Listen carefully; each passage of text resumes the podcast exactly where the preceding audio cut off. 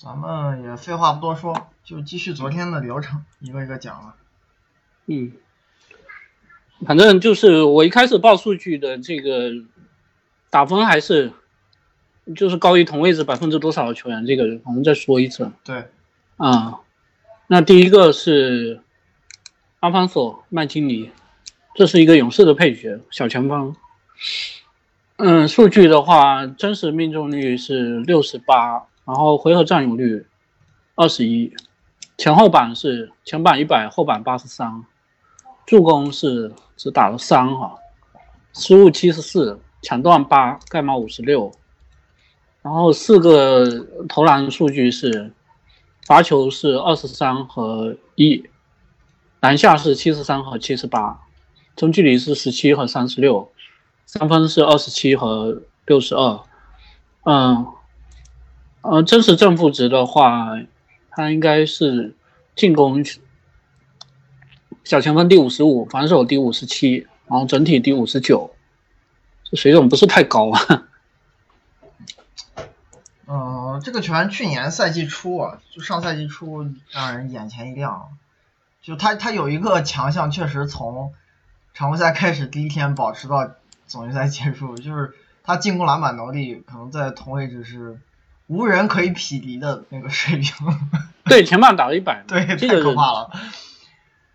他确实会抢，因为赛季初的时候，我记得我当时给大家说过一个数据啊，那会儿麦基尼三分球也比赛季结束的这个准心要好一些，可能赛季初有四十出头的那个命中率。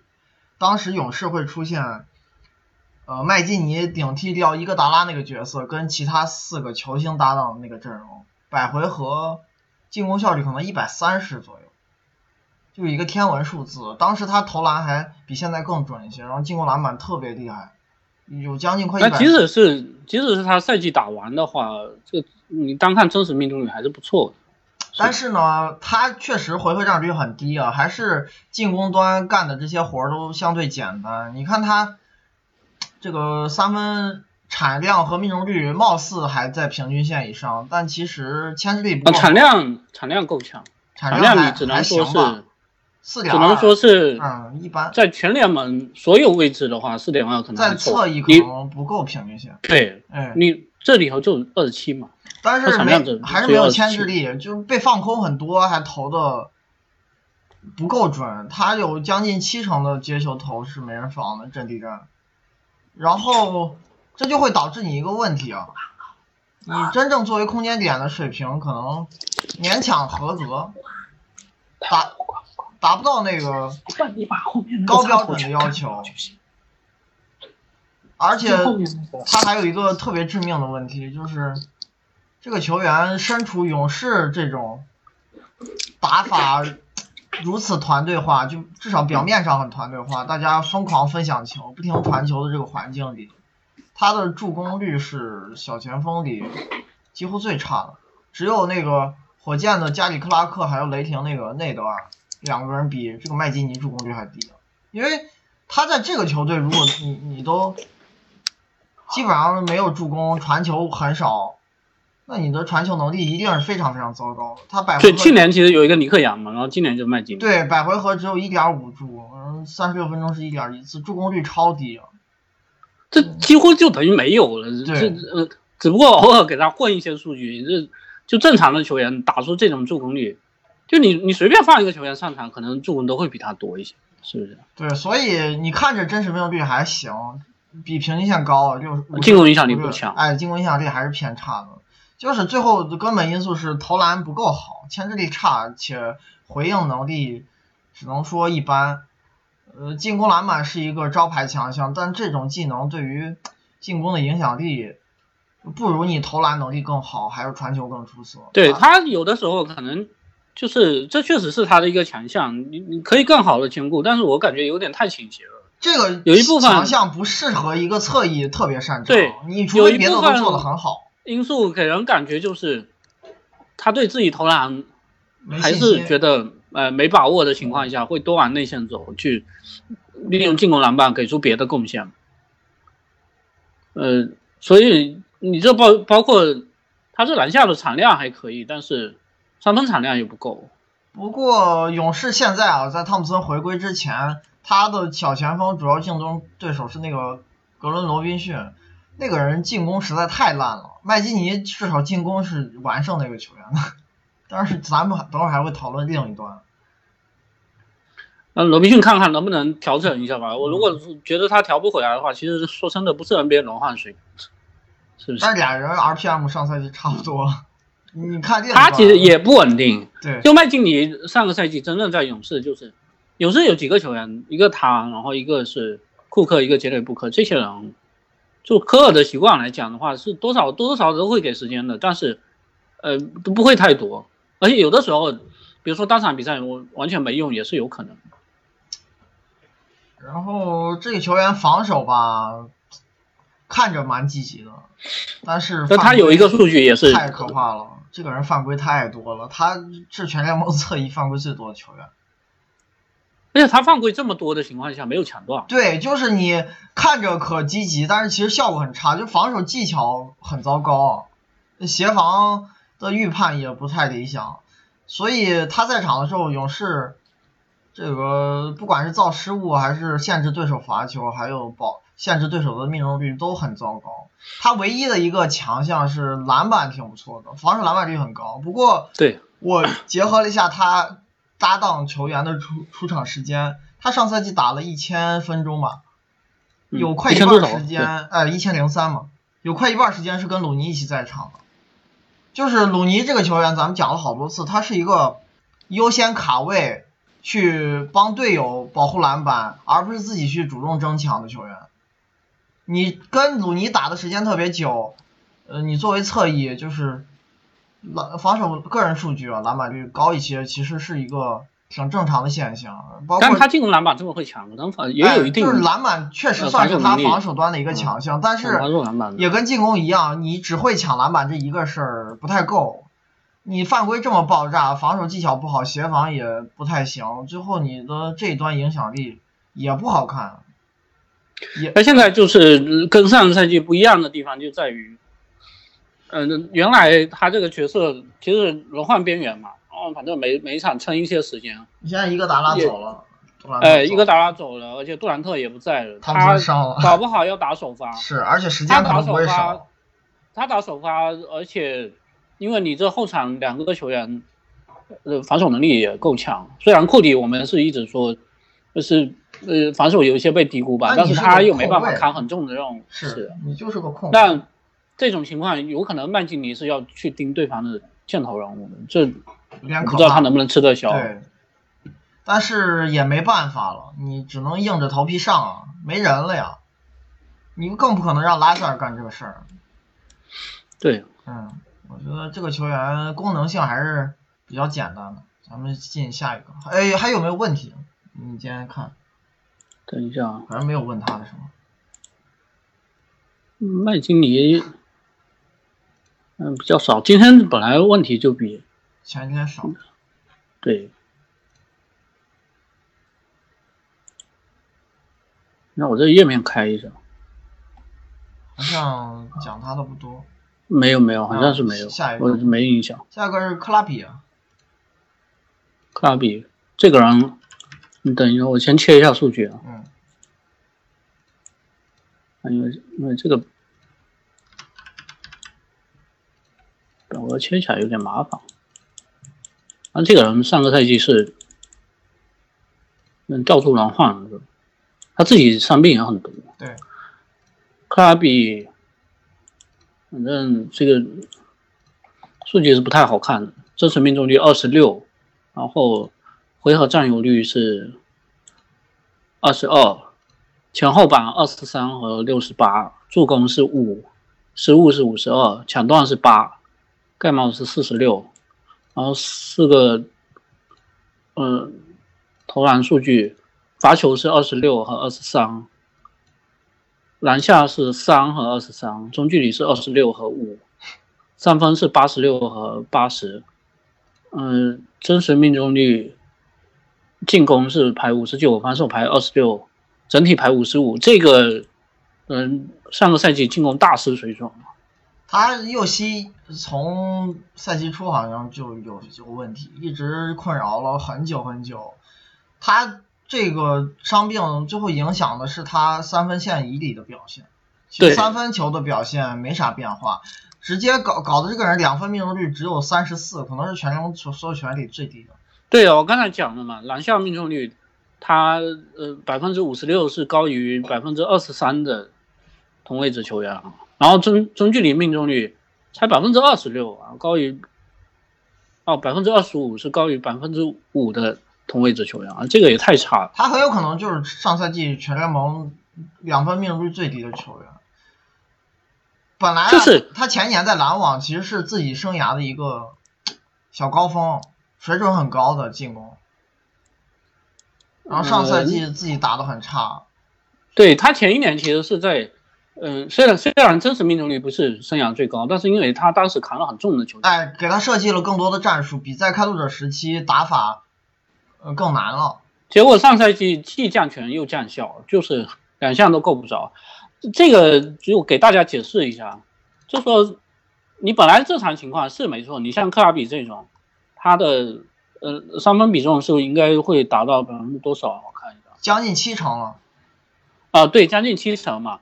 就这种情况下，本来他的呃三分命中率三七点八是不差的，但是你另外三层的工作不能太差，对，是不是？你不能就两分球就这是你的副业是没错，但是你不能说副业是差到可能就就已经是脱离这个 NBA 轮换的水准了，那还是会把你命中率就就真实命中率拉下来一大个档次。是对他没有这个，比如说进了三分线攻坚的要求啊，然后或者是中距离后续处理的要求，你可以对他这些方面要求降低一点，说他是一个组织三分手，但对，但不能这么差嘛。你干的任何一项工作在球场上，你每一个动作最后都会影响你的表现，然后即使是那些高比呃低比重的事情、低比重的任务，你干的特别糟糕。你长度太差了，即使它比重不高，也会拉低你的整体水平，这就是一个挺典型的案例。而且而且他还出现了一些别的问题，比如说助攻变少的情况下，失误变多。他一直都不怎么传球，这个球员也是跟刚才那个麦基尼有点像。他，但他以前的失误控制的更好哎，对，是不是？他以前不丢球，他以前注失比还可以，但是就是也不传球。然后上赛季搞得既不传球了，还失误变多了，是。百回合失误数生涯最多的一个赛季，助攻数还是这个也也也是跟刚才我们讲的两分球是一个道理嘛，就是说他不需要负责太重的传控任务，但是你偶尔参与传控的时候，你不能出现这个我球权降了，然后助攻降了，失误还变多的情况。他虽然他这个失误率百分之十点四，你如果是跟得分后卫其他得分后卫比的话不算高，但是你要考虑他球权这么少，传球这么少的情况下。呃，你只是一个中上的控制失误，其实是不够的，所以最后会出现一个情况：这个人本来我们好像印象是他是一个防守不够好，进攻还不错的球员，上赛季成了一个防守强于进攻。哎，对，防守变成他在场上两端可能相对拖累的一方，这有点致命的一个。他上赛季就是纯从跳投角度讲，虽然这个人你基本上也就是。是跳投，他几乎不去篮下，篮下出手非常非常少，造罚球也不多，没什么侵略性一个球员，因为运动能力差，没没什么爆发力，他是直接接球投，如果你得到机会很准，还是很准的，他这个那这个相对来说不太吃运动能力，哎对，就是纯看手感，所以他三分球产量和命中率维持的都是非常棒，还是这个位置最好的三分手之一。就是你投很多三分，而且难度不小，贴防比重高，还会夹杂不少的那种呃无球掩护啊、手递手，还有追身抢投，你能维持三十七点八命中率，真的蛮不错。但问题就是你没法直接得到投篮的机会的时候，他一经过处理，运一两步的那种中距离变得完全不能看了。他的运球后出跳投出手，上赛季只有二十八点三的有效命中率，这也。差的真离谱了，一一共出手了六十次，只拿了三十四分。前一年这项数据是也虽然不是太高，因为他中距离上这最近两年都不太准，但也比上个赛季好。而且他在前一年那个抛投挺准的，虽然也出手不多，就是进禁区那个三到十尺区有四十五命中率，上赛季只剩百分之十三。对啊，这个包括我就提前把这个问题拿出来，正好也回答一下大家，就是因为有一个人就也是问了这个问题嘛，说他这个赛季定点和无球掩护得分率明显下滑，但是看基础三分命中率看不出来，这是为什么？给你那个数据啊，就克莱比他定点的得分率只有零点九一嘛，只高于联盟百分之三十三的球员，但是如果他定点接到球直接投的话。这里头大概会占他定点的六成左右，这个得分率是多少？一点二八，高于百百分之八十六的球员，这命中率非常高了。对，但是但问题就是说，他定点里头有六成是直接投，另外四成是后续处理，只要这四成后续处理没法看，这这是什么效率啊？你看一下，一个呃，如果他在跳投，命中率是十一，就十八，抛投是二十一，然后终结百分之五十也不好嘛，六中三嘛。他就是就是被这后续处理硬拖到，等于得分率降了多少啊？他直直接投是一点二八，然后定点的整体得分率才零点九一啊，就降了有三分之一、四分之一啊，有点夸张了这个。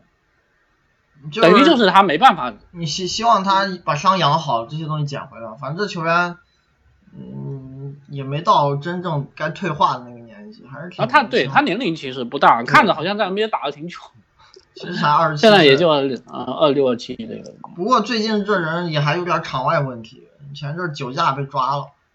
反正篮网把他放弃掉，也是为了腾出新空间签杜兰特和欧文嘛。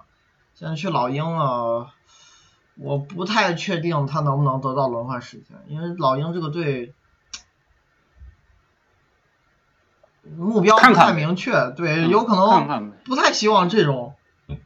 老就是老兵球员，就是集战力，在场上打他他这队好多这种，对，今年夏天狂吃什么特纳、帕森斯，全是一六年的烂合同，而且他们还是换走了一个贝兹摩尔，是他们自己签的。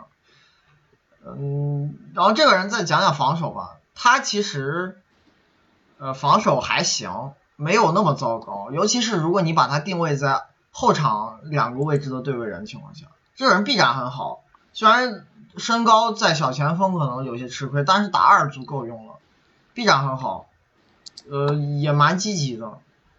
他一贯，我我觉得盯人别难度太大，他是能胜任。防守没有烂到那种程度。以前也不擅长防守，主要一个因素是当时在开拓者，呃，负担有点重。对，斯托斯老让他和利拉德和麦克伦姆一起在场。他打小前锋这个位置，跟两个防守比他更烂的后场球员一起搭档，有点吃不消。你让他防后场球员，不要防小前锋，这个对位别太难，我觉得还行。嗯，防守没那么差，体型在二后卫还是蛮标准的。而且这个球员，这个有一个问题就是，也是犯规有点多。就是从犯规多，他抢断不太多，哎，抢断不太多，还犯规多，我觉得能看出一个问题，就是有这类球员容易单防特别积极，但是效果不好，就态度上没问题。你像麦基尼也是，刚才咱们也讲了，这这类球员犯规多其实是防守态度的一个正面印证吧，当然效果就那样，你别期待他。别期待他干太多特别优秀的任务，但是身边如果有更好的环境，争取不拖还是能做到的。反正这个球员就是我们也讲过很多次，就是你如果跟特纳或者帕森斯比的话，也没那么他是，哎，对，他是他就你要撇开上个赛季嘛，因为上个赛季确实蛮差的，然后前几年是会出现，就是说，你看你拿什么标准去评价他，如果是。拿合同的标准去评价他，那他肯定不止这个钱。但是如果你不考虑合同的话，他是一个不错的轮换球员，比那俩人强是至少对能在 NBA 打轮换的。虽然上赛季，但是上个赛季遭遇了一些麻烦，那那这个水准肯定就就离轮换可能就有一定的距离嘛。那你现在其实看的就是说，他接下来呃能够恢复到更接近于哪一个水准，还是一个中间态，这个我们就不知道了，对不对？下一个球员吗？嗯，好的希望肯定是是说能够尽量接近前前两年，他其实前两年都还可以，嗯是。下一个是看一下啊，下一个是特里尔，这个人是一个尼克斯去年的嗯新秀侧翼，主打得分后卫。呃，真实命中率是七十一，然后回合占有率是五十九，前后榜四十九和六十八，助攻四十八，失误八，抢断三，盖帽四十五，然后四个投篮数据，罚球是九十二和四十九，篮下是八十二和二十六，中距离是五十五和二十八，三分是三和八十六。然后，另外，他的真实正负值，看一下，嗯，哎，对，真是进攻真正负值在得分后卫是排倒数第十一，应该是第，一共六十八个人，他排第五十七，然后防守真实正负值，他排更差了六十。嗯，这球还挺有意思。你那边看一下，我好像这边统计最后几个有问题，没统计完。是吗？这这个球还蛮有意思。他他是不是不是我我是这边没看排名，你待会帮我念一下就行啊。嗯，这这球还蛮蛮有趣的，他属于那种，嗯，像现代球员。哎，主 主攻有一些亮点，但是毛病也好多。然后他有一些可能更强的技能，根本没有地方发挥啊。你明白我意思没？这个人你单看他三分定点把握度，神准啊，就不是。问题是他产量好低啊。因为他一直在打持球嘛，没人给他创造机会，或者说可能这个球员也不乐意把球分享出去，自己去做无球角色。但是你从他的三分的定点把握度，还有罚球啊这些数据你去看啊，你会觉得这拳投篮功底蛮好的。投篮功底，投篮功底，我我觉得是不是，是不是也还是要区分那个持球投，哎，反正接球投投篮功底是挺好，三分是真准啊。对呀，他的持球投可能够呛，你看这中距离命中率也能看出。嗯。然后他持球投，呃，当然持球投三分可能本来就是一个稀缺技能，你没办法要求新秀有这个技能嘛。那所以他会出现这三分比重特别低，然后中距离不准。篮下和造罚球比重是高，但这两块又不精，罚球可能还行啊，罚球命中率百分之八十。篮下终结能力一般，但是挺敢突的，就是这球员控球很棒，他秀运球加速过人啊，还对抗很好，力量很棒。你没有这个对抗能力，因为他运动能力不是很拔尖，体型也嗯不咋样。就是，但问题是，接下来还有一个负面数据，这不是投篮，就失误。失误，对你打这么多持球还不太传球的情况下，失误率有些爆炸了。所以最后其实这是一个，你你如果单看他回合占有率，他第一年就已经已经高于联盟平均水平了，是不是？然后真实命中率还很不错啊，百分之五十六点四，最后进攻影响力好差。就是因为他可能更擅长的东西做的太少了，还有一大把失误。你单看他面板数据，场均还有十分呢，但是他场均呃每三十六分钟失误数和助攻数是一样，这个很夸张，因为他是一个打了大量挡拆的持球型球员。就是你你打持球的球员，按理说应该注失比好看才是正常的，因为你在有更多的机会在帮队友创造机会，球在你手里啊，你来开发进攻。他这个人，上赛季这个失误率是得分后卫就前第六多的，而且比他失误率更高的球员没都没有他这么高的回合占有率，因为这是相关的。你球权多，可能失误数频率多一些，但是比重不会高，因为失误率看的是你比重啊。有一些球员可能是那种。我自己主攻的不多，但是我特别爱多传，我回合占有率低，可能导致我失误率变得不太好看。但其实注失比会比这种特里尔这种球员要好。他一个持球型球员，百回合三次失误，将近三次失误，然后这个三十六分钟挡拆频率是六点一啊，跟麦克罗姆差不多，太夸张了。确实是不会传球，有点儿打持球乱来了。但是对这，但问题就是现在在尼克斯哈，你好像得不出来这种答案，我也不知道他就上赛季的环境，你也不知道他这样打对不对。对呀、然后那你现在新赛季加了一一大堆 这种球员，他他这环境有改善吗？我也觉得不好讲，不好讲，嗯是不是？不过这个人，嗯，有一个好的事情就是转无球能力还不错。你至少第一年罚球很准，就三接球的三分没毛病。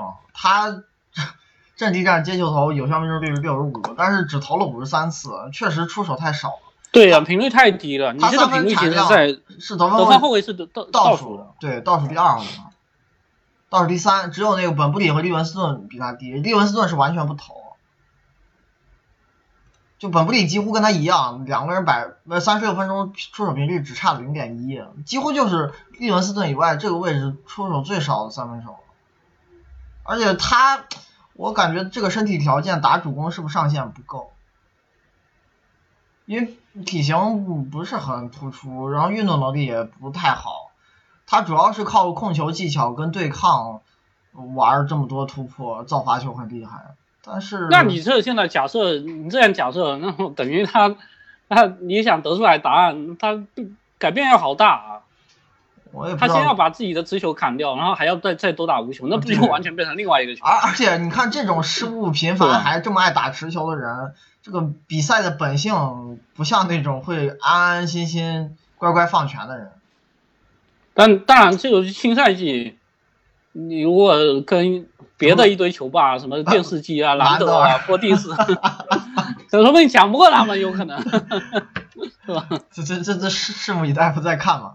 然后这个人防守符合这个尼克斯球员的普遍特征，嗯，态度比较冷漠，在场嗯比较懒散，确实球队环境很差，大家都不好好防，也就那样了。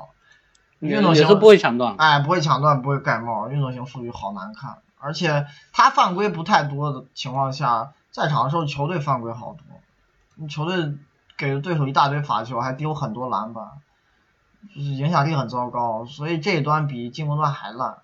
他上赛季也是全联盟就是 RPM 最差球员之一了，就是两端加起来排得分后卫倒数第三，比他烂的一个是奥科博，一个是季后赛有一段时间烂出天际的巴顿。但巴顿正常来说不应该属于这个层档次。那特里尔，你在这一端就是比赛影响力在这个位置已经是倒数最差球员之一。哎呀，还是有点怪这路子，打球风格怎么是这样？而且一个落选新秀来 NBA 就干这么多球权也挺难得的，确实敢打。行吧，咱们。但你这球队无欲无求是容易，也容易出现这情况，就是，是吧？嗯，好像没有人提问关于他的问题是吧？哦，有有有，有吗？但是但是但咱们都讲了，对，咱们都讲了，挡拆效率差。我说了是应该往无球转，能不能转我不知道，这看他自己造化了。这球员有可能对，这里头其实一个就是你要考虑他习惯的问题，是不是？就是他打球，他到底是因为真的是球队没有主攻把他推到了这个、哎这个位置上，还是他打球习惯就就是就这样，就是跟队队友去抢球权的？那我不知道这个答案，而且还有一个就是他接球投射样本比较小，虽然大学好像还凑合，是吧？大学三分命中率百分之三十七点八还不错，对，嗯，反正这个再观察一下吧。呃，装神嘛，专神，等一下我看一下啊，最后两个可能牌还大一点。专神，稍等，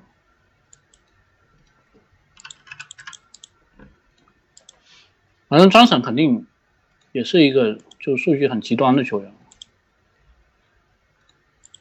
他真实命中率十七，然后回合占有率是七十九，前后榜一百和九十七，助攻是二十，失误是五十九，抢断是九十六，盖帽是七十三，然后四个投篮数据，罚球是八十四和十二，篮下是九十七和十五，中距离是五十一和二十七。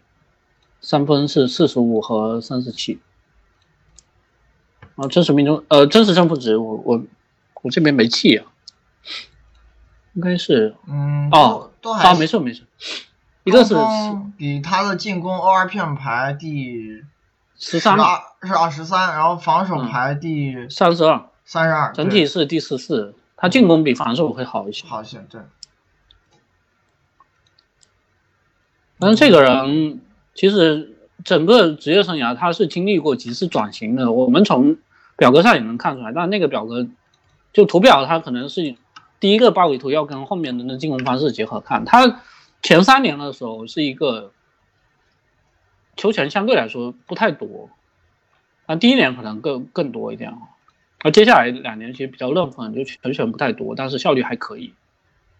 这效率还可以是一个是是就是跟他整个生涯履历来比，还有一个当年的中锋真实命中率会比现在低一点，就整个门槛会会相对低一点，所以他前三年是一个比较认份的终结型中锋嘛。前两年，然后前两年，嗯，应该是生涯前两年，他第三年五十九点九的真实命中率。你看错了吧？哦，对对，前前前两年，前两年，他第三然后年就开始打低位了，所以哎，第三年开始放飞自我，然后大概连着三年真实命中率在百分之五十左右，这个是一个非常差的数据，不要说跟中锋比，都别说了，就是放全联盟都是非常烂的，对，放中锋里就更烂了，已经烂出。然后是一七一八赛季开始稍微又控制了一下，嗯，就这两年，虽然这个五十五点五的真实命中率，如果跟中锋比的话，其实还是差的。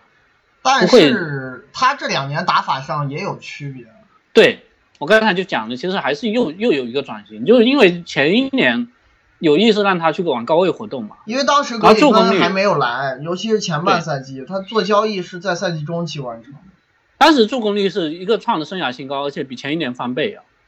但是也是因为这样，所以失误也是暴涨。他，我觉得你你真的让他干太多策应的活的话，他有有的活其实干的比较勉强，就强行去传球，然后助攻率虽然是涨上来了，但失误也变高了。但是今年这个人还有一个问题啊，我想说就是，嗯，他失误不仅来自于策应、传球，他打低位他也失误，就是你你可以看他这个失误助攻的变化，他在上个赛上上赛季一七八赛季啊，助攻是涨了很多，其实失误的涨幅跟其他赛季比，并没有这么明显。他注失比是变好看了，然后这赛季又不再高位策应了，失误也呃，没有降。对他助攻率是降了一半的情况下，对其实失误率是降百分之三点五是这样。还是失误很多。嗯，反正进攻端肯定毛病还是挺多的。他一个是那个就罚球，他其实最近两年是大大幅进步啊，因为生涯前期是一个 就跟自己百分之四十不到，确实。对，然后这两年其实大幅进步，但但是这个六十一的命中率，也就是跟自己比了。你要是呃跟别的球员比的话，其实肯定还是偏差的了，有点浪费他，嗯就每三十六分钟造到的这五六个罚球。然后接下来呢，这个人其实篮下命中率一贯不高，呃，手活糙，他这么好的身体条件，篮下命中率常年只有不到六十五的平均命中率，确实挺烂的。对 NBA 平均水准应该就是六十五左右吧，那他根本就没达标，而且你是在中锋比啊，更不达标了。他就是篮下产量确实不错嘛，这个人就经常自己投完 没进了还能抢回来。呃，进攻篮板能力应该是联盟第一人，这好几个赛季了，确实擅长这个，真是能抢。就他是那种比较诡异的一个类型是啥样？因为很多球员，嗯，如果纯蓝领化，有有那种比如说个人的进攻方式分布，进攻篮板那个占的最大头比例很高。庄神是这种，本来他吃的球权也不少，回合占有率还不错。这种情况下，进攻篮板还是就二次进攻还是他最主要的一个进攻方式，这很很搞，就很很奇怪的一个类型，确实能抢，你一场能搞回这么多进攻拉满，因为他进攻影影响力还行嘛，哎其实虽然真实命中率不怎么样，在中锋里头肯定是。这确实能抢，你你这样搞了，最后还是能能给球队带来不少，就是回炉的机会。主要他这项能力实在太厉害了，他有好几个赛季进攻篮板率都是联盟第一，二次进攻频率也是联盟第一。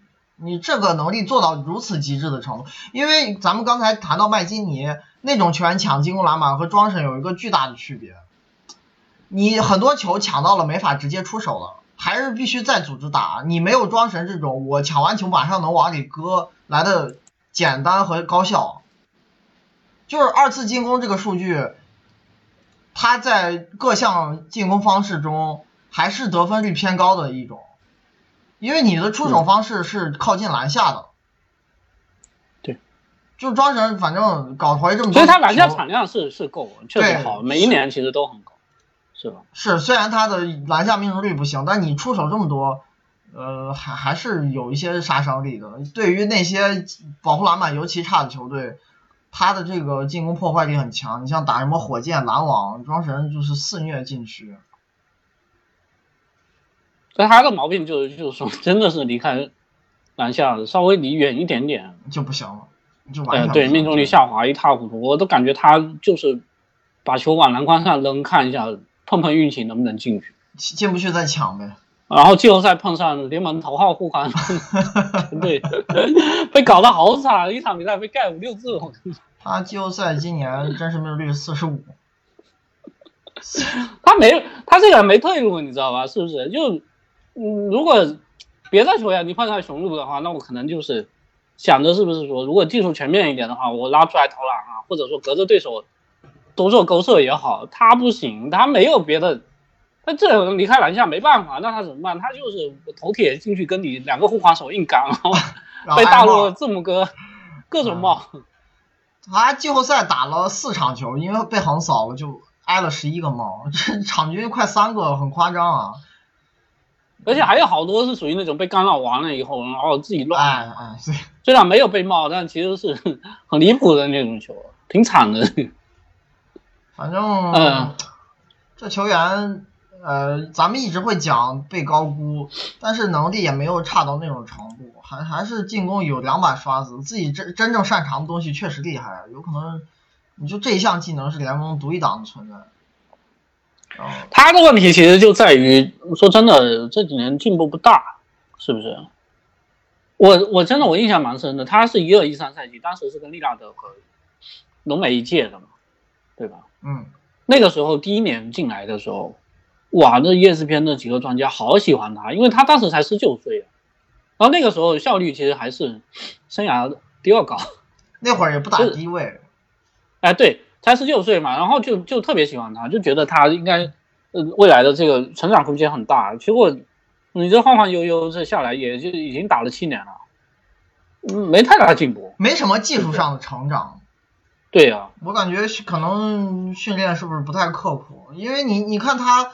早年的问题打了七年还是存在的，你终结手活操这东西都用了这么久也没有任何改变，他每个赛季都是这样，技术上的成长太小了，看不出来啊，我感觉。然后然后那一年虽然说是是没错，呃，你你可能拉出来，嗯、助攻虽然他缺也是缺这个传球策应的本能。那稍微，你硬在定位上给他做一些改变的话，他可能球路也会变得稍微宽一点。结果又出现格里芬来了，又把这个活给他抢走了。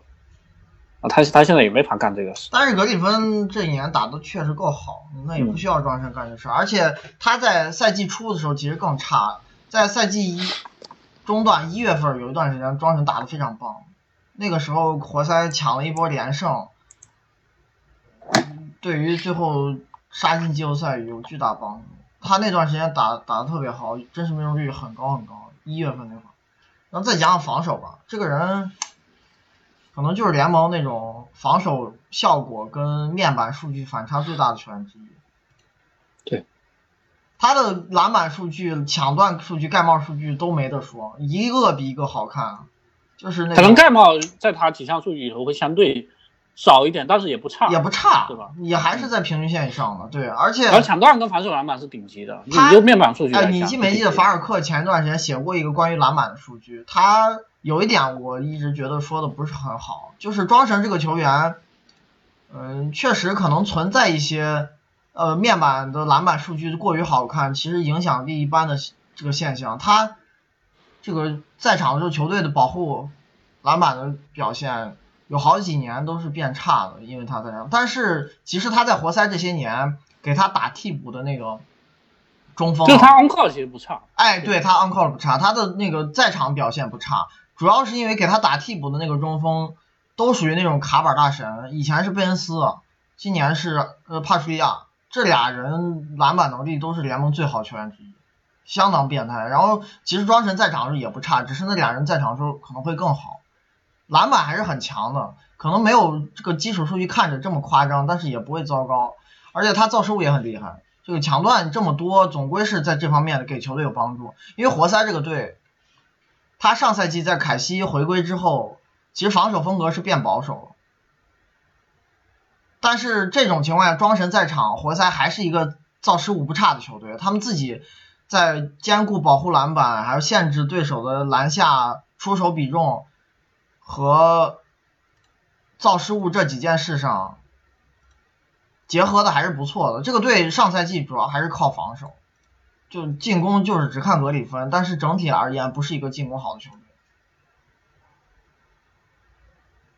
但他的毛病可能是有的时候对手进来了，他护框护不住，护不住，对，而且我还想起一个事儿，你看活塞他这个数据有有一点挺有意思的，因为他在更早的赛季啊，就是比如说一五一六和一六一七赛季，当时你有没有一个印象会说活塞因为庄神冲抢篮板威力巨大，他们一直是联盟退防最好的球队之一。对，但是最近两年这个事情维持不下去，做不到了。那会儿活塞退防很棒，但最近两年其实不怎么样了。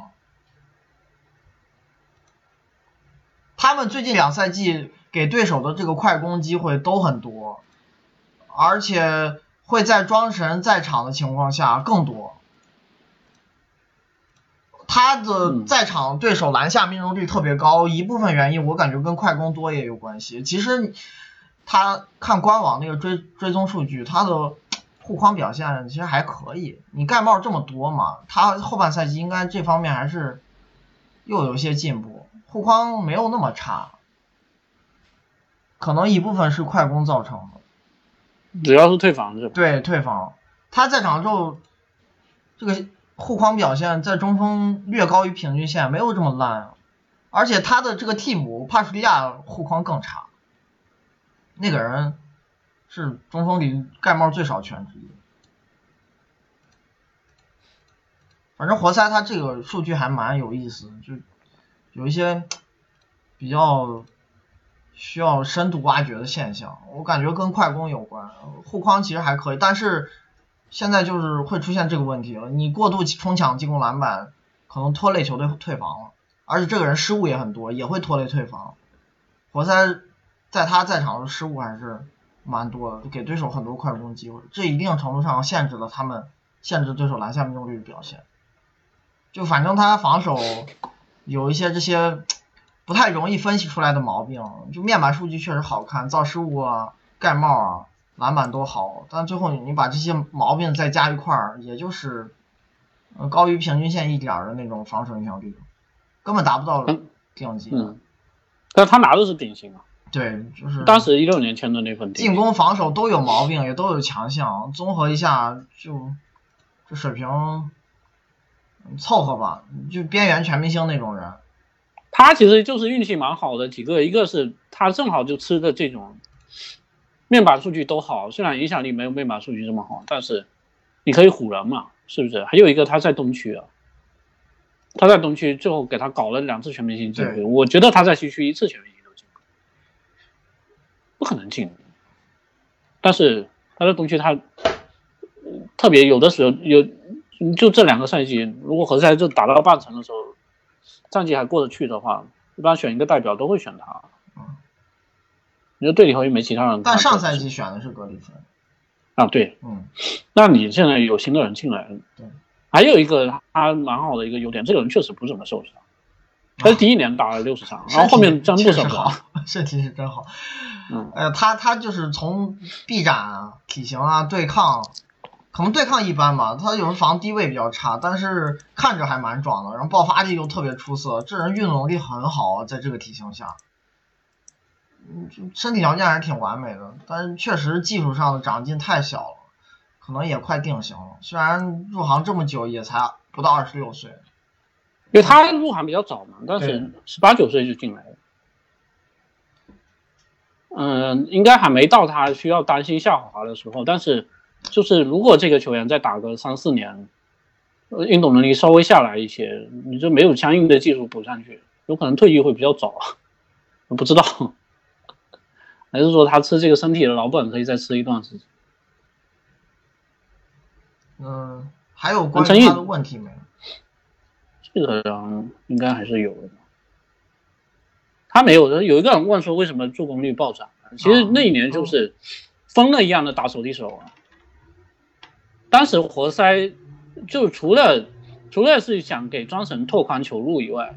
还有一个很重要的原因是，当时雷吉不行，他们没有呃雷吉不行，然后你这球队又没有别的，比如说侧翼主攻手格里芬也没来的情况下，那他干了一个什么事情呢？就是让庄神去湖顶拿球发牌，然后每一个位置都会出现有球员的手递手频率，手递手频率在同位置最高。哎，对。布拉德利、布洛克，当时布拉德利每三十六分钟就在活塞的时候，每三十六分钟会有五六次的手递手啊，这是什么概念？就面你如果每三十六分钟手递手能有三次，这可能就已经是是能排进前十。可能有的队一场都没有五六次。对，嗯，你像火箭这种就中锋不出来策应的，是不主不主打这个战术嘛？是不是？对，呃。但是这这种强行安排的方式，我我觉得也也有点刻意，他可能能力也没有达到。但是比起他以前打那么多低位，可能这个选择还是更好。就是两害相权取其轻嘛。对，这是一个曲线救国的方式。那你没办法，因为你被调出来了以后，那你没办法去打低位。能力有局限性啊，你就这路子，你总比打低位好。你缺主攻手，那就让庄神呃当一个这种给队友。嗯，做做嫁衣的角色，那没办法，总比他打低位好。这个人低位实在太烂，他低位打打一些错位或者那种对抗比他差好多的人可能还行，同位置真的不行。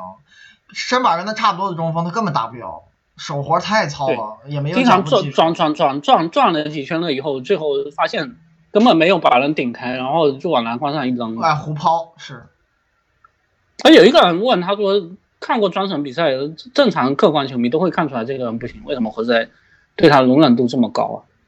这也要分成两方面看啊。其实我们刚才还是这个意思，就是你要说他不行，也没那是指的是对，指的是什么不行？是是指就是相对他这个薪水不行是吗？那那肯定是有一定的差距的。但是你也不能说他是一个差的球员，他肯定也有自己的强项嘛。只只只是说。一定程度被高估了。那然后还有一点，你要想，他是一个，就是，这活塞最近几年，他们自从过了那个，就，就是早年的那个那个五虎阵容了以后，其实其实很长那段重建期相对来说比较失败。而你你这么长一段时间下来，庄神可能还是他们自己选来的最好的一个球员。而你第一年。稍微一点溢价续他，再加上一六年那个分析，我觉得给他高工资还是蛮正常的一个事，对不对？嗯。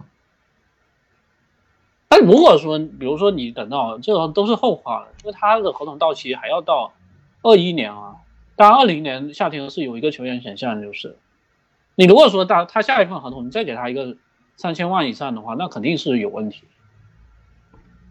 我只能说，就就一六年的活塞的那个选择，你可以理解，是不是？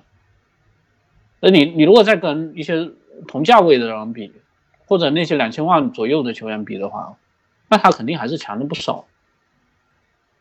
反正反正这个就是，以前法克也写过类似的网站，就是说我们表达还是尽量精准一点。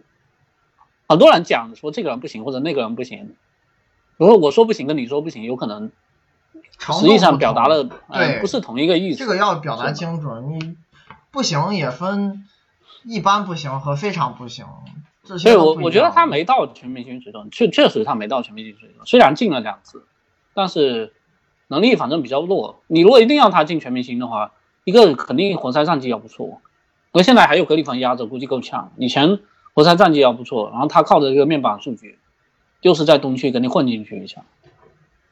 嗯，应该是从来没有达到联盟前三十的水平。但是你要说什么，比如说五五五六十这个这个水平，应该还是有，嗯，是吧？那最后一个人嘛，一个达拉，这当然，这个反正他走了还还是勇士球迷还是比较伤心的。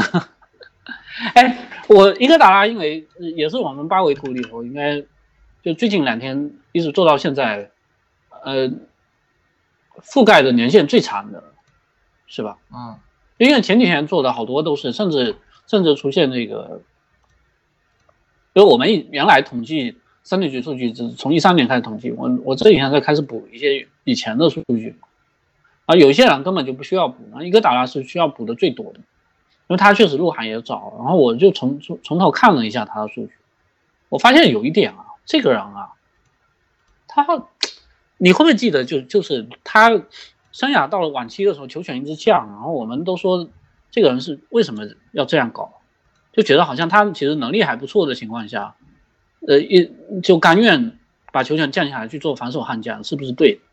但我回头去看，我发现他以前的事情就攻也不太行，哎，对，他以前，他以前的这个就是在打持球打的蛮多的时候，其实其实效率不高啊。他挡拆也没打多少，你看他生涯挡拆打最多的一个赛季，呃，这个三十六分钟也就三次，然后而且得分率好低啊，是零点八不高，零点七、零点八这种水平挺低效的。对，然后他还有一个就是他早年的时候可能面框单打比呃挡拆要来的多，但是效率也很低，是不是？就这个人可能有可能就是原来就不适合扛这么重的球权，只不过在当时的那个七六人，一个是艾弗森刚刚退下来，他们球队也缺这种扛球权的球员，然后伊戈达拉他是那那几年选进来一个顺位比较高，而且确实这个人传控好，然后给他扛了比较重的球权。他是什么？他是，比如说快攻啊，啊效率特别高，这个人确实冲起来运动能力强。啊，还有一些七七八八的，比比如讲他有一些空切虽然不多哈、有一些空切的机会他可以把握住。你最后看好像不会感觉是他的效率很低嘛，因为球权很高，所以导致效率很低。但是你如果真的只看他的持球的话，确实他好像确实配不上这么多球权。后来砍球权是正常的，是吧？当然，你现在年龄这么大了，呃，就是正常情况，你到这个年龄，球权也应该降。而且越降越低。他最近几年就是逐步在刷新职业生涯的那个回转率。哎，每年降，每年降。对，今年已经应该是降到十点四，是小联盟倒数第一了。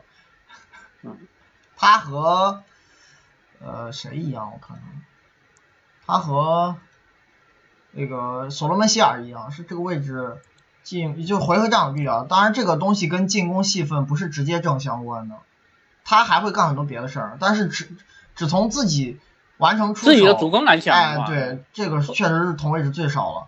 他场均现在只有四点四次运动战出手。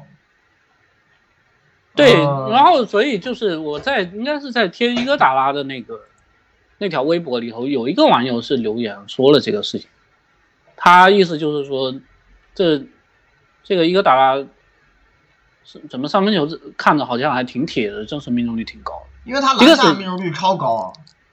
对，然后我我我还想讲的一个事情就是，当你一个球员回合占有率低到这个程度的时候，真实命中率还挺高，也没啥这个优点。对，只只能算你分内的事情吧，这也很好理解嘛，就是你干的事情这么少的情况下，我只是说自己得分，自己得分这个，你干这么少的情况下，你有限的机会你能把握住，不是很正常吗？你看一下伊戈达拉，他还有一项数据啊，他这个篮下命中率，早年的时候也没有这么夸张，虽然都还不错，然后现在是越来越高，越来越高。上个赛季八十一，这是为什么？这其实也是因为他啊八三，这个其实也是因为他机会很少了，然后偶尔出现的这个机会，肯定基本上都是必进的机会，他才会出手。所以回合占有率只有十的情况下，真实命中率五十九，嗯，反正算正常吧。这个人真正厉害的地方是，确实他整个职业生涯助攻率一直很好，传球是真棒，他注实比很变态啊，在前锋位置、小前锋位置是顶级的，上赛季更出色这方面，那六点五次就百回合六点五次助攻的同时，只有一点六个失误，注实比呃超过了四以上，很牛逼的一项数据。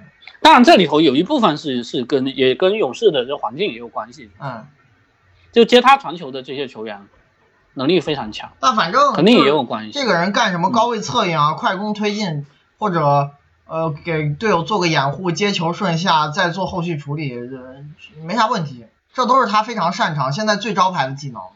他可以在回合占有率这么低，而且三分投的少，也不太准，还经常被人放空的情况下，呃，打出。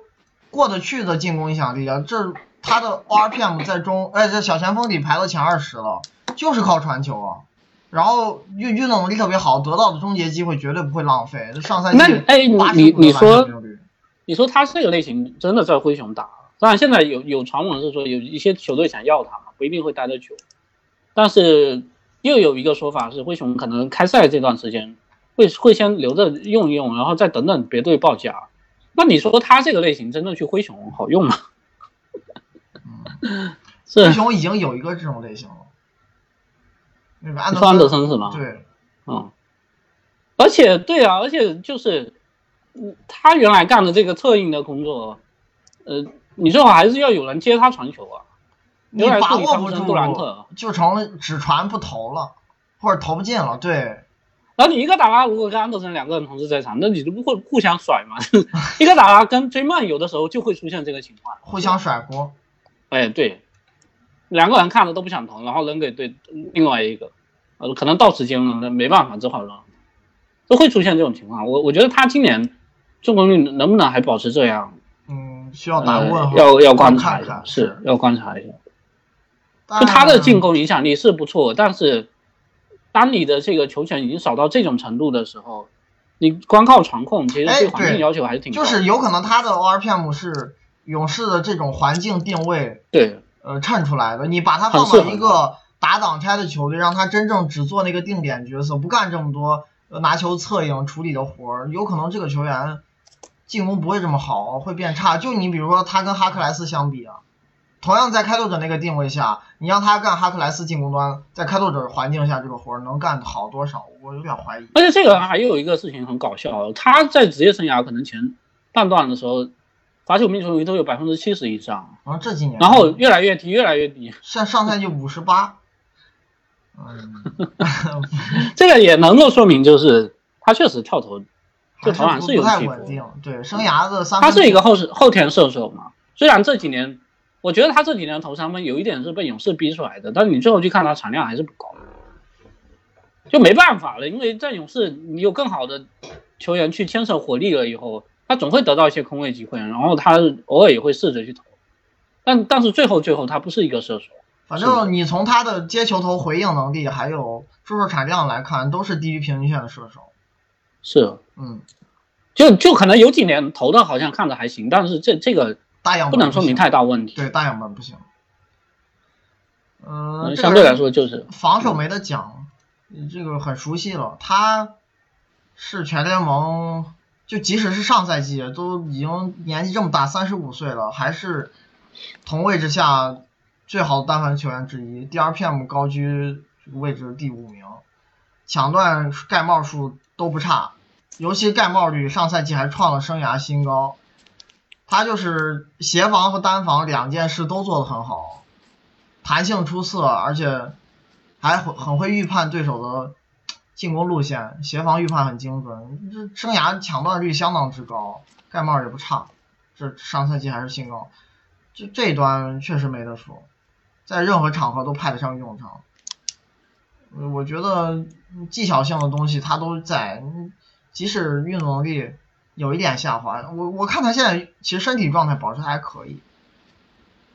因为他是是属于那种就是在勇士有的时候可能，嗯，如果不太重要的场合，他也会把体力稍微省着用，但但是你你看他这终结表现，不会觉得他运动能力有巨大下滑，还是蛮出色。你季后赛那么多扣篮，是个小前锋，反正进攻端本来本来可能扛的责任也会稍微轻一点，也有利于他去保持体力。嗯，反反正防守还是在线，水准够非常高。